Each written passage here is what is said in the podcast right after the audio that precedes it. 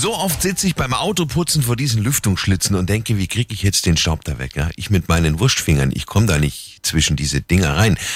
Aber ich habe einen Trick gesehen. Der Samstags Lifehack mit Simon. Und der ist so einfach, nur manchmal kommst du ja nicht drauf. Ne? Nehmen Sie einfach eine Gabel, ein Messer, einen Löffel oder irgendwas anderes, schmales, längliches und stülpen Sie Staubtuch oder einen anderen Lappen über den Stiel und schon kommen Sie wunderbar zwischen die Lüftungsschlitze. Und der Staub ist weg.